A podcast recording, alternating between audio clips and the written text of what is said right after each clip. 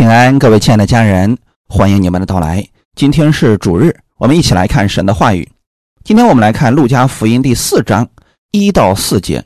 我们分享的题目叫“用真理战胜试探”。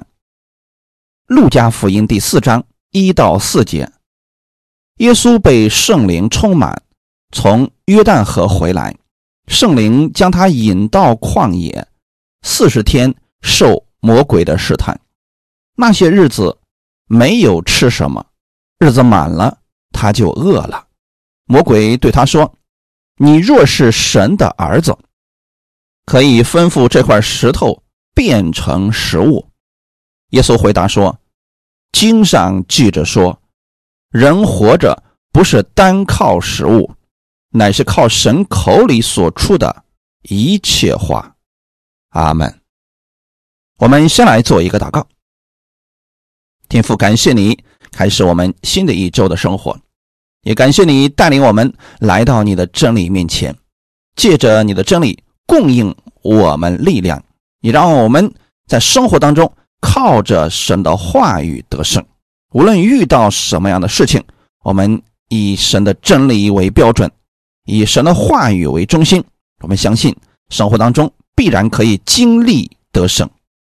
感谢赞美你，把今天这个时间。也交在圣灵的手中，借着今天的话语供应我们所需要的。奉主耶稣的名祷告，阿门。今天我们分享的是主耶稣出来做工的时候所经历的三个试探当中的第一个试探。在主耶稣进食四十昼夜之后，他饿了，但此时的耶稣。身体上虽然饿了，但他被圣灵充满了。为什么要进食呢？其实原因很简单，这也不是一个必须去做的事情，而是告诉我们，耶稣如此做有他的意图。因为人在旷野失败了，因为人在最软弱的时候失败了。失败的原因，其中有一个就是心中没有真理。当人心里充满了真理，又被圣灵充满的时候，即便是最软弱的时候，即便是在旷野，也能够得胜的。耶稣给了我们一个榜样，圣灵将他引到旷野，四十天的时间禁食，日期满了之后。他肉体上的确是饿了，四十天不吃饭，人肯定是饿的呀。此时是身体上最软弱的时候。受过饿的人都知道，人一旦饿的时候，情绪也会不稳定，很烦躁，很多内心的东西就会被挖掘出来。比如说，对食物特别的渴望，那别人说什么吃的，此时就特别有吸引力。就在这个时候，那试探人的来到耶稣的面前，对他说：“你若是神的儿子，可以吩咐这些石头变成食物。”从这里我们可以看到，魔鬼攻击耶稣是从物质方面开始的。在我们人看来，吃一个饼算什么呢？也都已经四十天没吃东西了，他的肉体的确是软弱，是饿了呀。可这个时候，耶稣并没有接受魔鬼的建议，他拒绝了魔鬼的这个试探，因为耶稣知道，如果他听了魔鬼的话，今天用石头变成一个饼，明天就可以变更多的东西，为了自己。这样的私欲一旦开始，就无法停止了。而耶稣一直都知道自己为什么来到这个世界上，他知道自己的使命是什么。可能有人会说：“小题大做了吧？一个饼而已，哪有那么严重啊？”我们看一段经文。创世纪第二章十五到十七节，耶和华神将那人安置在伊甸园，使他修理看守。耶和华神吩咐他说：“园中各样树上的果子，你可以随意吃，只是分别善恶树上的果子，你不可吃，因为你吃的日子必定死。”这节经文怎么说呢？一个果子而已呀，神是不是太严厉了？其实神看重的并不是果子，而是人的内心。当夏娃选择相信蛇的话，他的内心就开始怀疑神的话语了，否定了神的话语。这个问题。才是最严重的。从属灵当中来讲，这是从以神为中心转移到了以自我为中心。看看现今世界当中各样的战争矛盾，说到底都是人以自我为中心判断一切所造成的。当两个人之间出现问题的时候，人首先想到的是自己是不是受损失了，然后用自己的标准来判断别人是错误的，不断的在审判着别人，而这一切都是从亚当和夏娃吃分别善恶树上的果子开始的，对吗？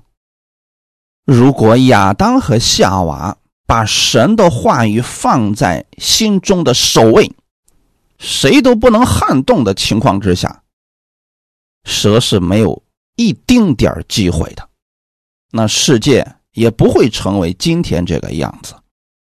就是因为人内心当中对神的话语产生了摇动，才导致了今天的结果。我们再来看看旧约圣经《生命记》第八章一到五节：“我今日所吩咐的一切诫命，你们要谨守遵行，好叫你们存活，人数增多，且进去得耶和华向你们列祖起誓应许的那地。你也要纪念耶和华你的神在旷野引导你这四十年，是要苦练你。”试验你，要知道你心内如何，肯守他的诫命不肯，他苦练你，任你饥饿，将你和你列祖所不认识的马拿赐给你吃，使你知道人活着不是单靠食物，乃是靠耶和华口里所出的一切话。这四十年，你的衣服没有穿破，你的脚也没有肿。你当心里思想，耶和华你神管教你，好像人管教儿子一样。神带领以色列百姓在旷野四十年，是要苦练他们，试验他们，看他们内心是否愿意相信神的话语，按神的话语行。神给了他们诫命，给了他们律例典章，就是因为他们不知道如何正确的生活。他们过去是当奴隶，那个生活方式并不正确。神现在带领他们，是让他们过一种全新的生活方式。他们只要遵行神的话语，神就会让他们人数增多，并且能进到。应许之地，进到那个地不是让他们去受苦，乃是让他们蒙福。那在旷野这四十年，并不是神的心意，是他们的内心并没有改变。人虽然出了埃及，可是心里所想的还是埃及。神的话语在他们心里边，并没有。占多大的位置？这就如同今天很多人信耶稣一样，或许也信了四十年，但内心当中对神的认知却非常的少，甚至连一遍圣经都没读过，也不知道神的旨意到底是什么。在生活当中遇到事情的时候，依然还是按照自己过去的思维去做事情，生活当中也没有经历过什么见证。这不就跟以色列百姓一样了吗？四十年的时间，他们都不曾认识这位神，而这四十年，神苦练他们、试验他们，其实是希望他们内心能够改变。尽管他们在旷野之中。但神没有丢弃他们，让他们自己寻找出路啊，而是吃喝都供应了。大家要知道，旷野里本身是没有吃的，也不适合生存。但神降下马拿给他们吃，透过这些神迹，是希望以色列百姓能够明白。神的话语是可以供应他们一切需要的。你现在是在旷野当中，神都能够降下马拿给你，就能供应水给你喝。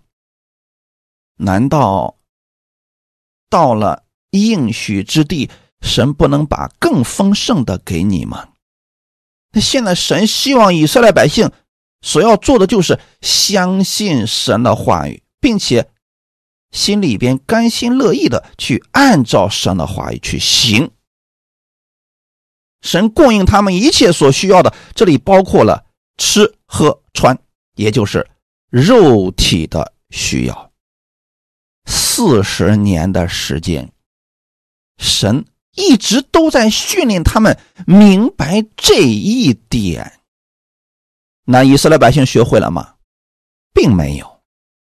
四十年的时间，他们为了吃喝，不断的试探神。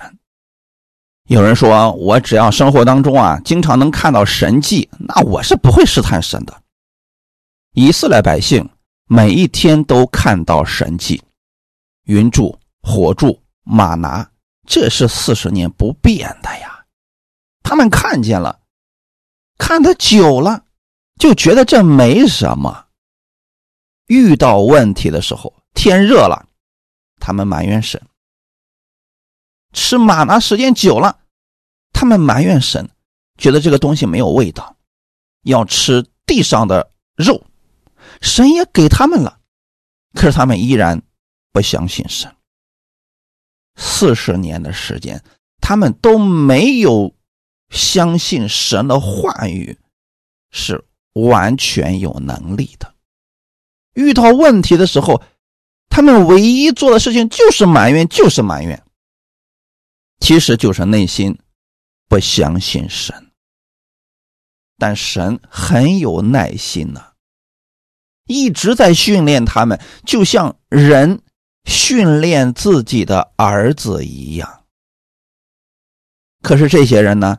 变本加厉，甚至有些人说了：“我不要去迦南地了，我们肯定进不去，我们要回埃及。”有不少人都是这个想法呀。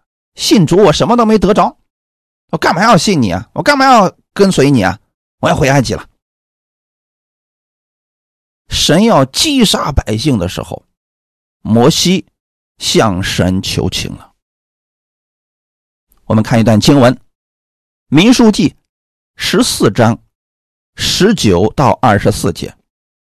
求你照你的大慈爱赦免这百姓的罪孽，好像你从埃及到如今常赦免他们一样。耶和华说：“我照着你的话赦免了他们。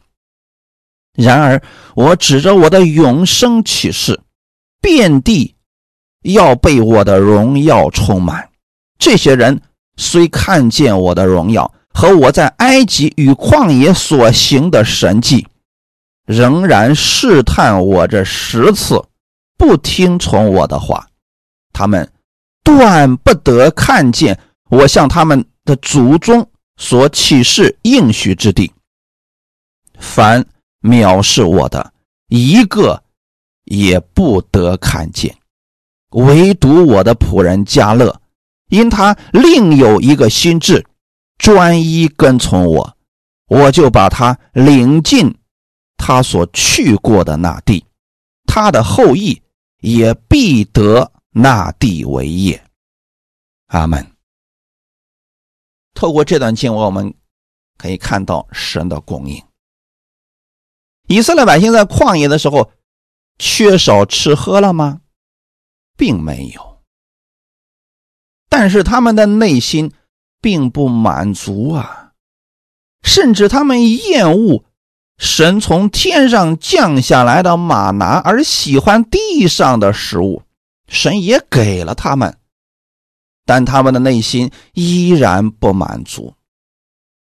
通过以色列百姓，我们可以看到，问题不在食物上，而在百姓的内心，并不相信神，他们有自己的想法。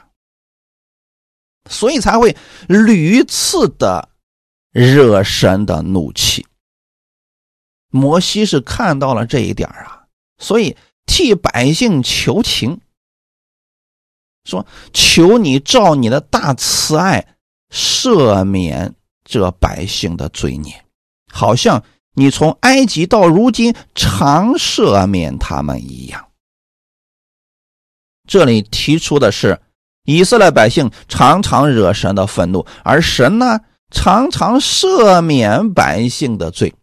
可即便如此，以色列百姓似乎并没有看到神的大慈爱，反而觉得这也没什么呀，越来越得寸进尺了。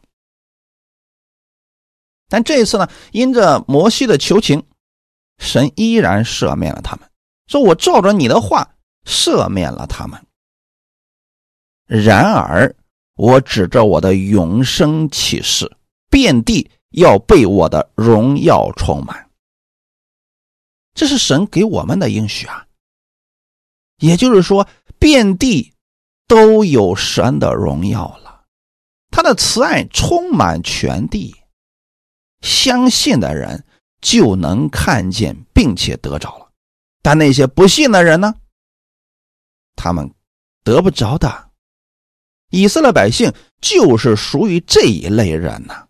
他们虽然看见了神的荣耀，看见了神所行的各样的神迹，依然不相信神，不听从神的话。有人说了：“我怎么做才算是相信神呢？”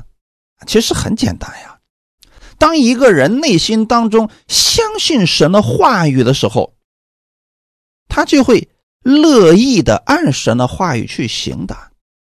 如果一个人嘴上说：“哎，我相信神的话语啊，呃，我相信神的能力啊。”可是生活当中呢，他所做的还是他原来的方式，那说明他并不相信。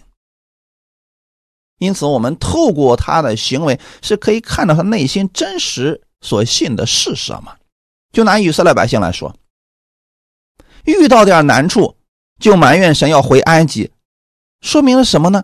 他们并不相信神，所以神才说他们试探他十次。试探就说明什么？并不相信。你真的能给我们完成这个事情？这就是试探。我怎么就不太相信你能做到这个事儿呢？要不你做一个我看看？这就是试探。比如说，耶稣在十字架上正承担着我们的罪孽，十字架下面有人说了：“你若是神的儿子，你就从十字架上下来，你下来我就相信你啊。”其实这也是试探呀，人家一开始就没上十字架，你也不信他呀啊！这时候人家上去，你让人家下来，说明这些人心中他就是不相信，跟以色列百姓这块是一模一样的，这都是内心的真实状态因此，神对这些不相信的人说了：“那些不听从我话的人，他们断不得看见我向他们祖宗所启示应许之地。”是神放弃了之前跟他们的应许吗？不是，是人不相信，所以看不见。就像有些人，他根本就不相信神能医治他，他总是在说：“神能医治吗？我怎么就觉得这个事不会这么容易呢？”当他不相信的时候，他的确看不到这个结果。最后他说：“你看看，我就是没得着吧？神就是不愿意给吧？”这个想法，首先从内心当中，他就没有相信神。后面神说：“凡藐视我的，一个也不得看见。”神的话语已经说了，要带他们进入迦南地。可这些人藐视神的话语，就是不相信。结果呢，一个也不得看见。神是照着他们的信给他们成就的。二十四节，唯独我的仆人加勒。也不是说所有的以色列百姓最后都死在旷野了，还有一些人，他们是相信神的话语的。那这些人为什么能信呢？因为他们内心当中把神的话语当回事儿了，他们相信神的话语一定会成就的。虽然现在环境看起来比较糟糕，但他相信神的供应。是丰盛的。加勒另有一个心智，这个心智就是专一跟从神。什么叫专一跟从呢？就是无论周围的环境如何，他都相信神的话语一定会成就。这个是比较难的。我们一祷告，神就给我们成就了。我们说哈利路亚，赞美主，这谁都能做到。如果现在你祷告了，似乎环境什么都没有发生改变，你依然相信神，这就叫专一跟从。比如亚伯拉罕，他是多么想得着一个儿子呀，家里不缺钱，地位也很高，名声也很好。就是没有自己的儿子，他也向神祷告了。十多年过去了，什么都没有发生，眼看着自己和自己妻子的身体都快不行了，没法再生育了，但他们的信心依然不减弱，这就叫做专一跟从。他没有因为。这些环境发生，感没有说，我都祷告这么久了，神连这个事儿都不给成就，不信了，我要回我老家去了。亚伯拉罕没有这么想过，所以他这就叫做专一跟从。他口中也没有说了，哎呀，主啊，我不想信啦！你看看这么个小事你都不给成就，怎么地怎么地，没有。他是依然相信神一定会成就。其实这就是信心，他不受别人怎么说，他不受环境的影响，因为神把这个话语给我了，那我就持守，我就看着神这个话语的成就。加勒是这样的相信神，专一跟从神，的确他看见了。他也进入了迦南地，他的后裔也得着那地为业了，说明神并不说谎。而那些不相信的以色列百姓呢？因着他们的不相信，他们也死在了旷野，也得着了他们想要的结果。因此，我们看到了。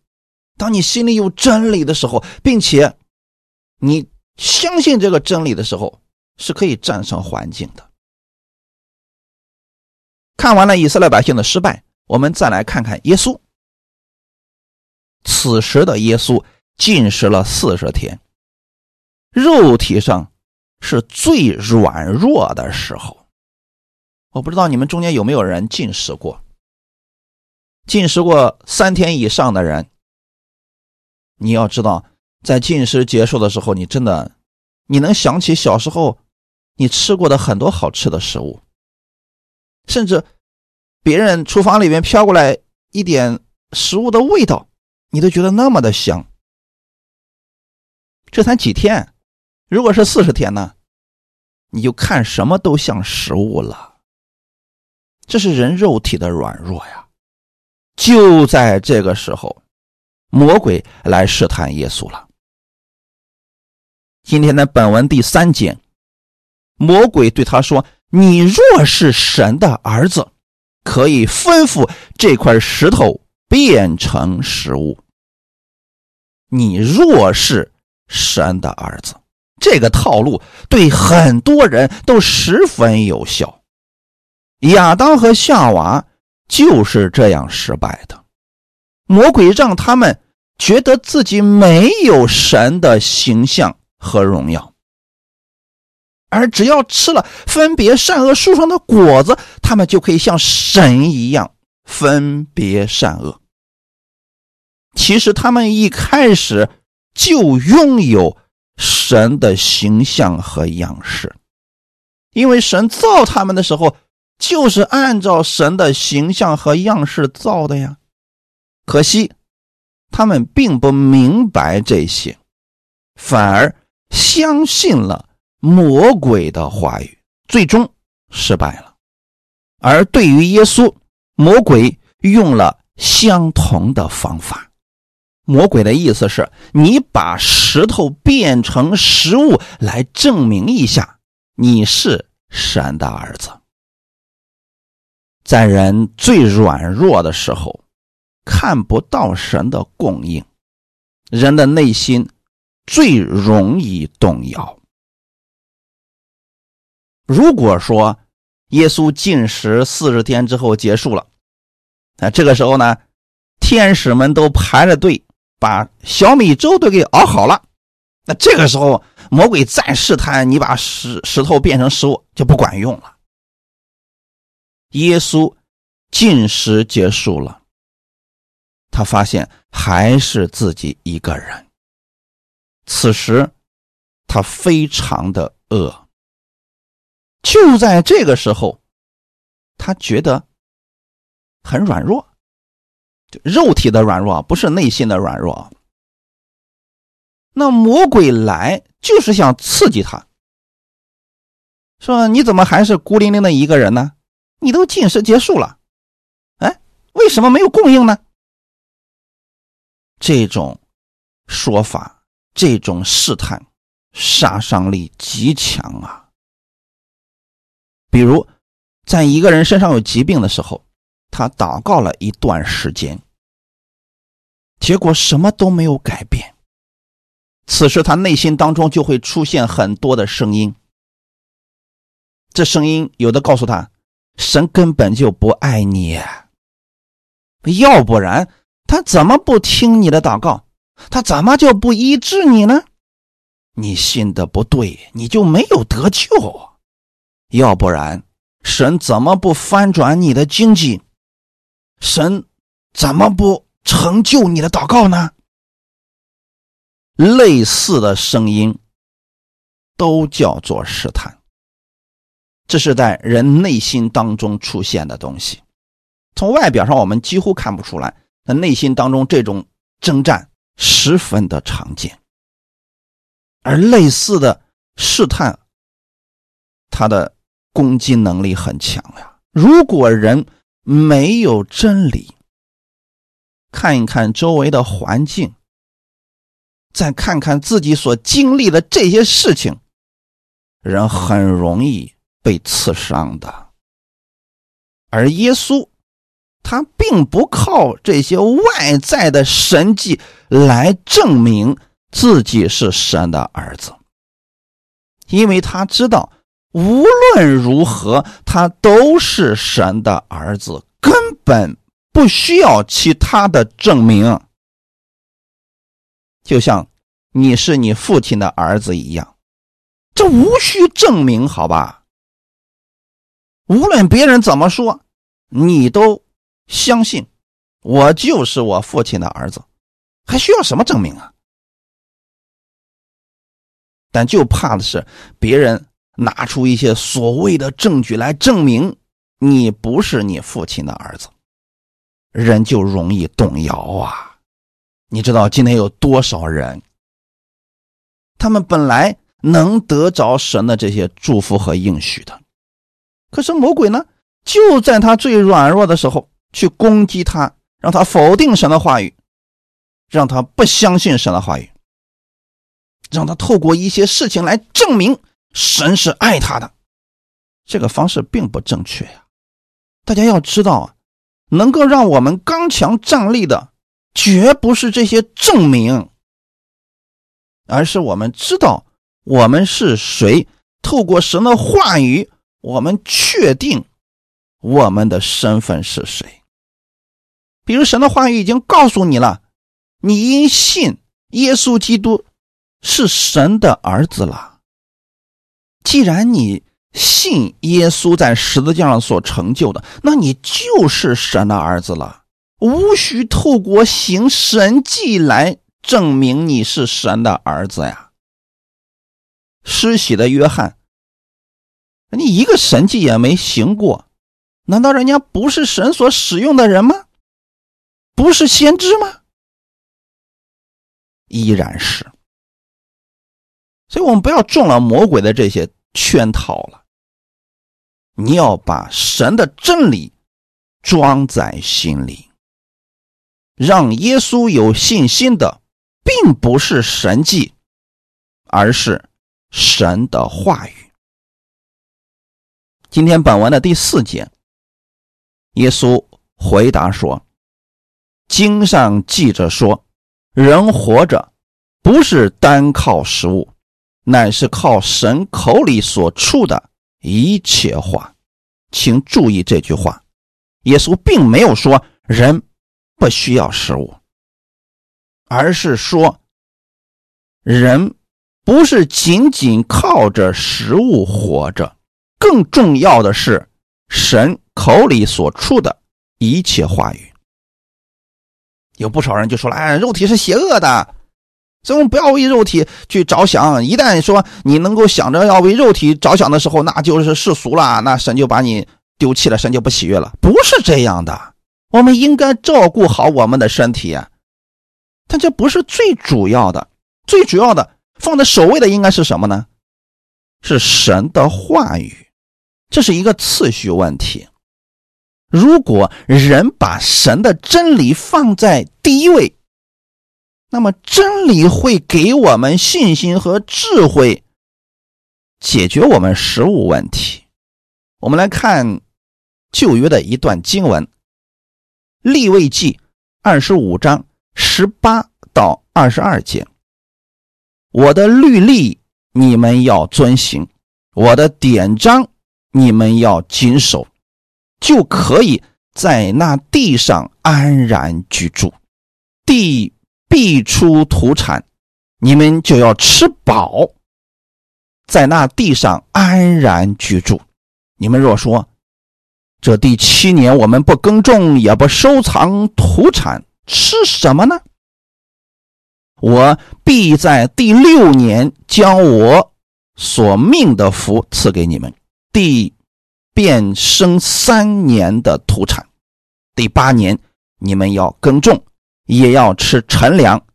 等到第九年出产收来的时候，你们还吃陈粮。阿门。这是个很实际的例子啊。我们来看一下，当时神给以色列百姓有一个规矩，就是你们种地啊。种六年，到第七年的时候，让地休息一年。意思很简单，就是第七年的时候，你们就不要再种地了，让地自己去生长。这样的话，野地里的野兽啊，还有那些穷人啊，他们可以去自由的去使用地里边出产的这些东西。那让以色列百姓干什么呢？那自然就是休息啦。你可以出去旅旅游，是不看看这个世界，也可以做点自己想做的事情啊。这是本来对以色列百姓很好的事情。可是呢，以色列百姓心里有担心呐，就是说，如果说我这第七年不耕种，也不收藏土产，那我们吃什么呀？这不是人人都担心的问题吗？吃喝的问题是人担心的最大的问题之一呀。可是神的话语在前面的时候跟他们所讲的，似乎他们并没有十分的看重。我们看一下今天本文神说了什么：“我的律例你们要遵行，我的典章你们要谨守，就可以在那地上安然居住。”这律例典章可是跟我们的生活息息相关的，十诫跟我们的生命有关，你违背了十诫是会死的。但是律例典章是跟我们的生活有关，你若违背了律例典章，你生活当中就没有福分了。神告诉以色列百姓：“你们遵行了这些律例典章，你们就可以在地上安然居住。什么叫安然居住呢？吃喝穿不用愁了。”十九节。地必出土产，你们就要吃饱。温饱问题啊，神首先给他们解决了。其次呢，在那地上安然居住，神还给他们有保护啊。就是当你安然居住，是因为神在周围圈起篱笆在保护你啊。你要知道，那个年代都是靠天吃饭，科技并没有那么发达的情况之下，如果周围的人都很穷，都吃不饱，你吃的很饱，这是个很危险的事情，因为其他人可能会攻击你。但是神却说，你们会在那个地上安然居住，因为神会保护他们。有没有发现，这就是神给我们的供应呢？以色列百姓如果相信了这些，对他们而言是多么轻松自在的事情，在应许之地生活，何等美好啊！但以色列百姓心里有担心啊，说如果第七年我们不做点什么，那我们吃什么呢？就没有吃的了呀。神知道他们的担心啊，所以就说：“我必在第六年。”将我所命的福赐给你们，地便生三年的土产。好，我们从这儿可以看到一个事情，在第六年的时候，地有三倍的收成。这是怎么产生的呢？神的话语。所以真理是会产生智慧，产生能力。解决我们的食物问题的，但人并不一定能相信这个呀。事实是，以色列百姓在第六年看到地有三年收成的时候，第七年依然没有休息。哎，这就是人的心理呀。按理来讲，你都已经有三倍的收成了。他能不能休息一下呢？他不，他要继续赚更多的，他不让自己休息。神跟他们安排的多好呀！第八年，你们耕种的时候，你还得吃陈粮呢，意思就是吃不完，根本吃不完。到第九年的时候，你。地里长出土产了，你们还在吃陈粮，意思是什么呢？吃不完，根本吃不完。那为什么你在第七年的时候不休息一下呢？神都说了你吃不完，那你为什么一定要去劳作，一定要去储存那么多呢？说到底，还是不相信神的话语，不相信真理会让他们富足。今天有多少人依然是和以色列百姓一个想法的呢？他要靠着自己的辛勤劳作去换取自己的温饱问题，去解决食物问题，解决吃的、喝的、穿的问题。其实，如果明白了神的真理，你就知道这个真理会供应你所需要的一切的。神的话语产生神迹，让以色列百姓丰盛有余。这是一个事实啊！人如果明白了这些真理，那么他内心当中就会把神的话语当作是一个标准，是最重要的。那魔鬼的试探就完全不起作用了呀！就拿现在这个事情来讲，到第七年他不耕种的时候，内心当中是不会有担忧？哎呀，这怎么办呢？第七年。如果说不重点的话，这食物能不能够吃呢？神知道他们那个担心啊，所以在这个担忧之前，神丰盛的供应就已经来到了三倍的收成。可惜啊，人内心当中如果不改变，即便看到三倍的收成，他依然会担心。那万一的出点别的事情，那不就不够吃了吗？发现没有，这就是人的问题。自从亚当和夏娃堕落之后，人忧虑就增加了。即便给了他丰盛的供应，他依然会忧虑。这个时候，魔鬼的试探就起作用了呀，让他的忧虑无限的放大，那人就开始忙碌起来了，绝对不能让自己休息的。马太福音第六章三十一到三十四节，所以。不要忧虑，说吃什么、喝什么、穿什么，这都是外邦人所求的。你们所需用的这一切东西，你们的天赋是知道的。你们要先求他的国和他的义，这些东西都要加给你们了。所以，不要为明天忧虑，因为明天自有明天的忧虑，一天的难处。一天当就够了。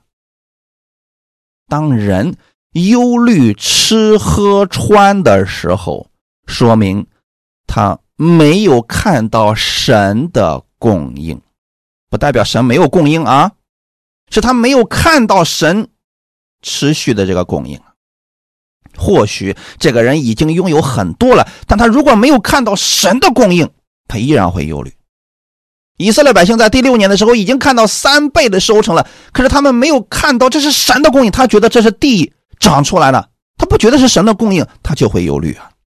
外邦人因为不认识神，所以他们忧虑很正常，但我们不一样，我们明白万物都是从基督而来的，而我们所需要的一切都在基督里了。天父知道我们的需求。当我们的焦点放在神的国和神的意义上的时候，信心和智慧就产生了。在这个地上，你有了信心和智慧，你所需要的一切都不是问题了。有人说了，哪有那么容易呀？其实一直都是这样的。每一个时代，有信心和智慧同时存在的人，他根本不受那个时代的影响。就像这个时代，大家都说生意比较难做，钱比较难赚等等。可是，在这个时代，依然会有很多人，他是混得风生水起的。他所拥有的那个智慧，是其他人不能效仿的。那才是最厉害的呀！神也可以给你类似的智慧来解决你当下的忧虑啊。所以各位家人，你要先求他的国和他的义。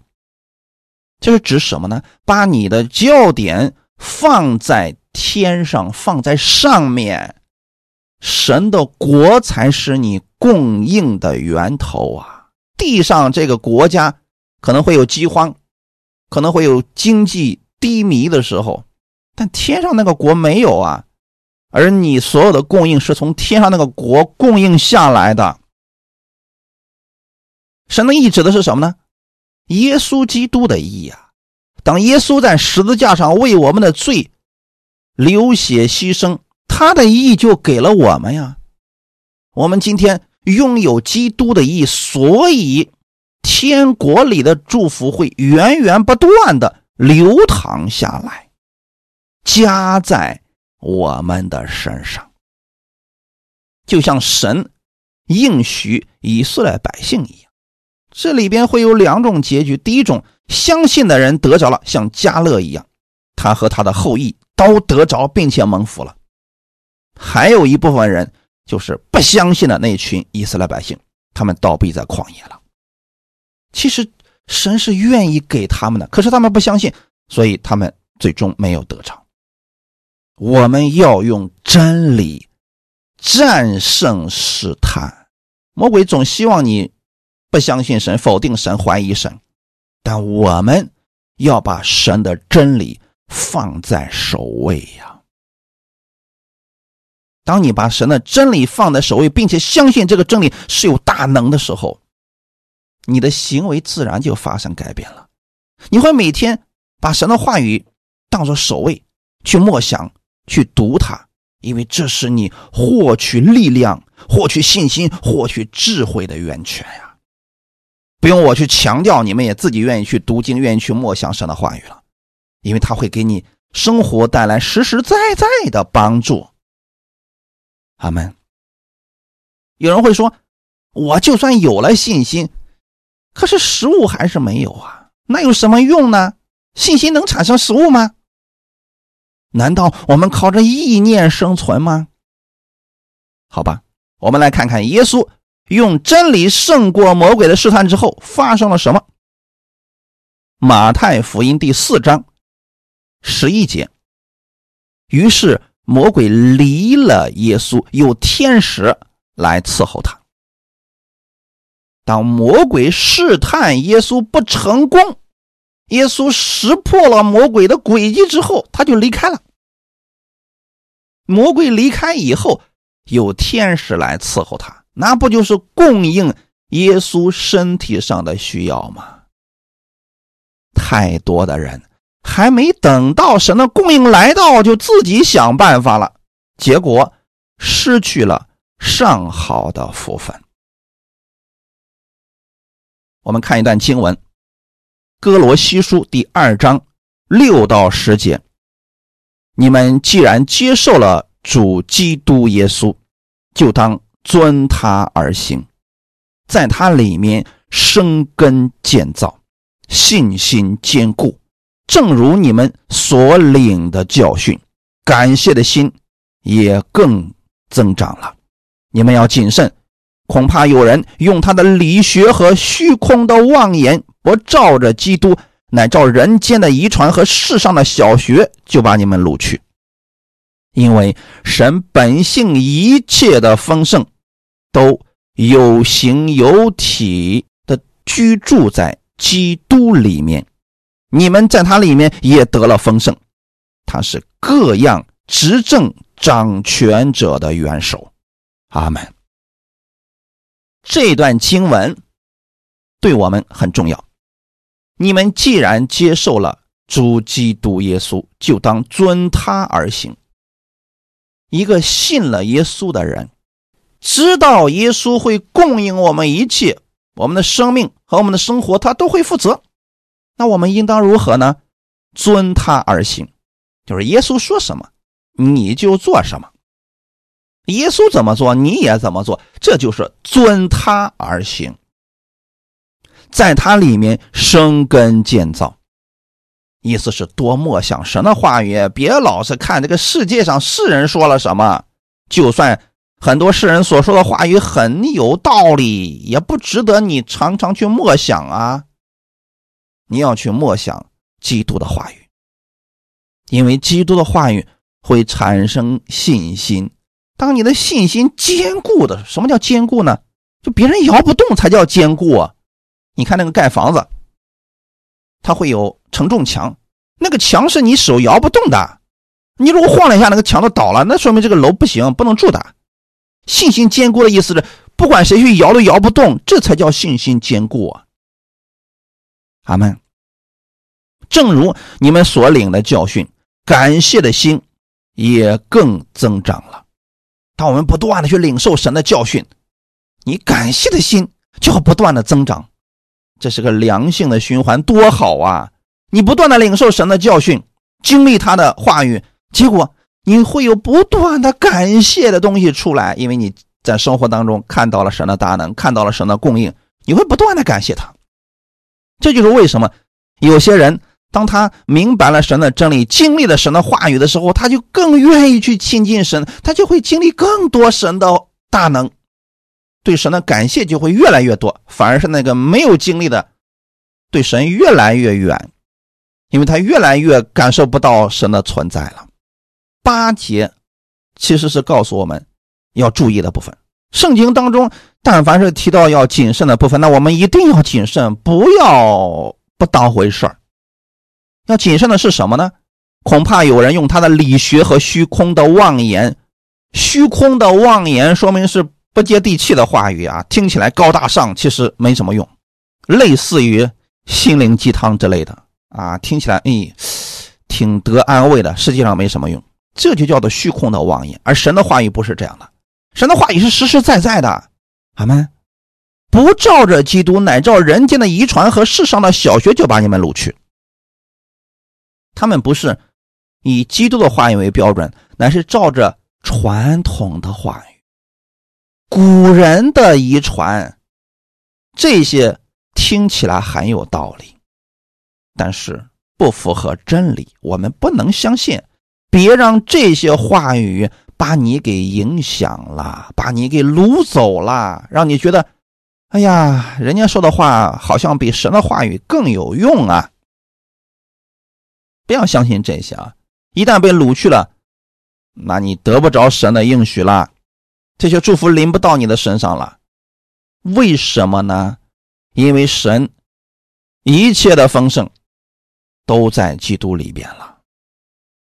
这就是为什么我们要遵基督的话语而行了，因为一切的祝福都在基督里呀。你们在他里面也得了丰盛。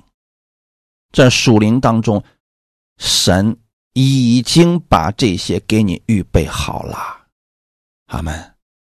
你在信耶稣的那一刻，神就把你迁到他爱子的国里，你就在基督里了。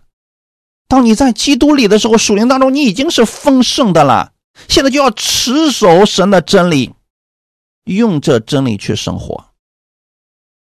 当这个真理。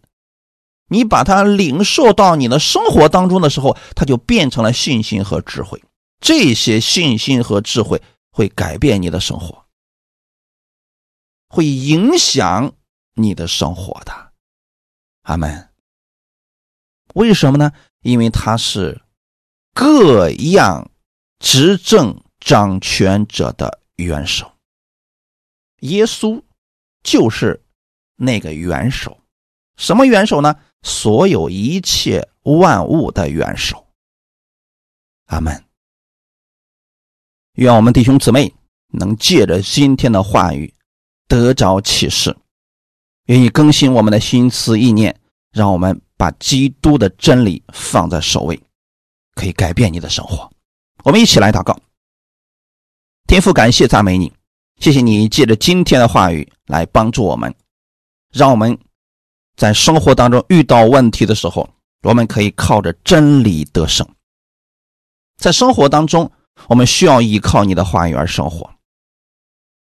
特别是当我们遇到难处的时候，你的真理是可以产生信心和智慧的。我们也可以靠着真理胜过各样的试探。我们活着不单单是靠食物，更重要的是，你的话语将会是我们的力量。感谢赞美你，新的一周已经开始了。我相信这一周是蒙福的一周。我愿意让你的真理成为我生活的标准，带着这真理在我生活当中得胜。